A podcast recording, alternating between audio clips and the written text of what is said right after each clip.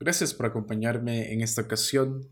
Quiero compartir contigo una reflexión muy corta, con el fin de que juntos podamos meditar en nuestras vidas, con el fin de que el día de mañana seamos personas dispuestas a cambiar nuestra forma de vivir y estar más cerca del trono de la gracia de nuestro Señor Jesús.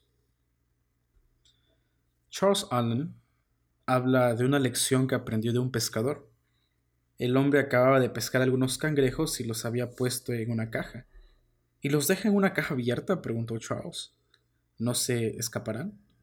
No, respondió el hombre. Pero mire cómo se esfuerzan por estar libres, quieren salirse. El pescador sacudió la cabeza y sonrió. Hace mucho tiempo aprendí que cuando en un cubo hay al menos dos cangrejos, mientras uno intenta trepar al borde, el otro tira hacia él, hacia abajo. Hay mucha gente que tiene una manera de ver las cosas muy parecida a las del cangrejo. Cuando alguien sale para contar una historia en la iglesia o tocar una música especial, los cangrejos son muy críticos. Se ha equivocado, yo podía haberlo hecho mucho mejor y tantas cosas que podrían decir. Cuando otra persona saca buenas notas en clase, los cangrejos secretamente esperan que falle en el siguiente examen Haz que un cangrejo escuche un comentario amable sobre otra persona y le faltará tiempo para buscar algún reproche.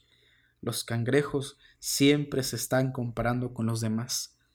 Quien quiera que empiece a subir es visto como una amenaza, y los cangrejos solo son felices si pueden tirar de una persona y arrojarla al fondo. Primera de Tesalonicenses 5:11 Por eso anímense y fortalezcanse unos a otros tal como ya lo están haciendo. La única esperanza para los que son como cangrejos es olvidarse de sí mismo y buscar la posibilidad de dar a los demás un empujoncito o un poco de ánimo. Cuando eso suceda, no solo se sentirán mejor los demás, ellos también. Que Dios te bendiga.